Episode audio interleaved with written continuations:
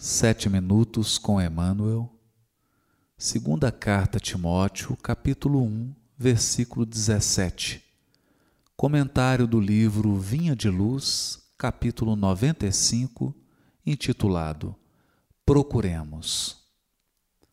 Antes, vindo ele a Roma, com muito cuidado, me procurou e me achou. Segunda carta Timóteo, capítulo 1, versículo 17. Comenta o benfeitor.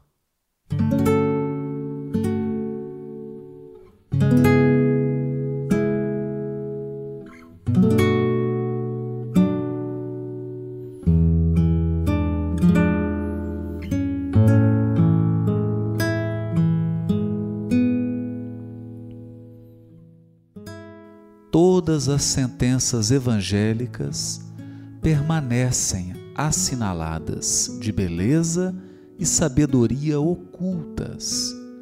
Indispensável meditar, estabelecer comparações no silêncio e examinar experiências diárias para descobri-las. Aquele gesto de Onesíforo, buscando o apóstolo dos gentios com muito cuidado, na vida cosmopolita de Roma representa ensinamento sobremaneira expressivo. A anotação de Paulo designa ocorrência comum.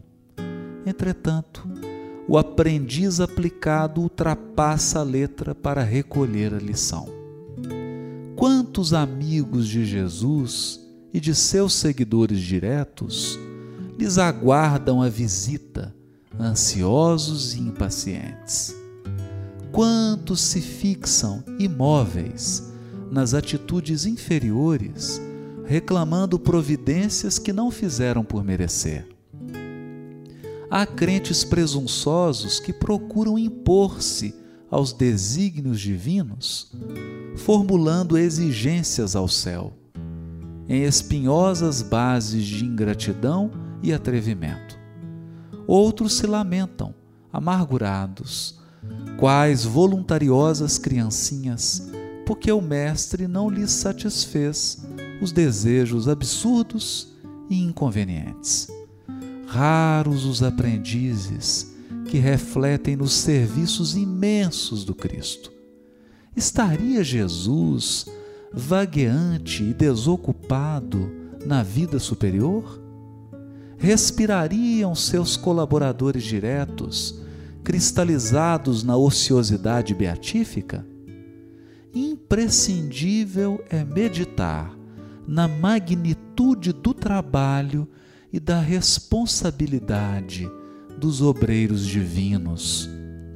Lembremo-nos de que se Paulo era um prisioneiro aos olhos do mundo, era já em si mesmo uma luz viva e brilhante na condição de apóstolo que o próprio Jesus glorificara.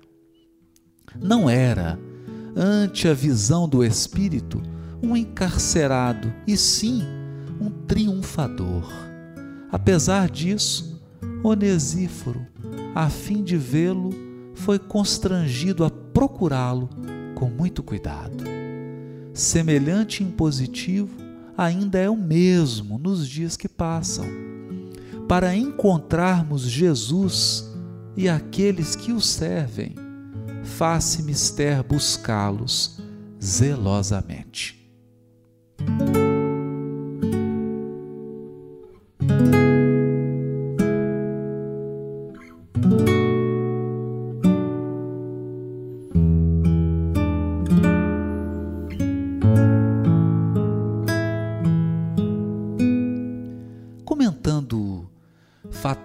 Corriqueiro narrado pelo apóstolo Paulo em sua segunda epístola a Timóteo, Emmanuel nos brinda com luminosa lição de hermenêutica bíblica. Salienta que todas as sentenças evangélicas, incluindo aquelas presentes nas cartas, permanecem assinaladas de beleza e sabedoria ocultas todos os elementos da narrativa merecem exame cuidadoso, por constituírem registros humanos da divina revelação, reclamando olhos de ver e ouvidos de ouvir. Explica-nos o benfeitor ser indispensável meditar na lição, estabelecer comparações no silêncio, em clima de recolhimento espiritual, examinando as experiências diárias à luz das lições do Evangelho, de modo a recolher o conteúdo espiritual que se esconde por detrás do véu da letra.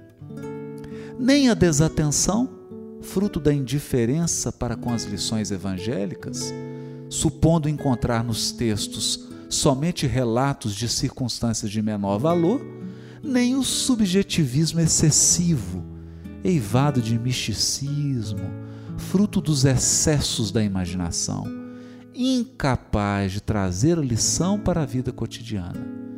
Reflexões, comparações e senso prático são os ingredientes de uma eficaz interpretação dos textos bíblicos.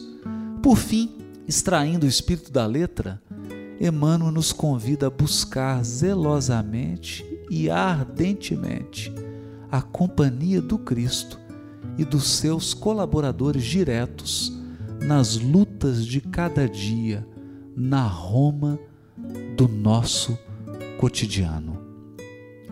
Lembrando Onesíforo, morador da cidade de Icônio, também seguidor do convertido de Damasco e irmão de Lloyd, a mãe de Eunice, avó de Timóteo, a quem Paulo destina essa carta. Onesíforo, esse membro da família de Timóteo, busca Paulo zelosamente na tumultuosa e cosmopolita Roma da época do apóstolo. Mas o convite permanece para todos nós nos dias de hoje buscarmos ao Mestre e aos seus mensageiros diretos com muito zelo, com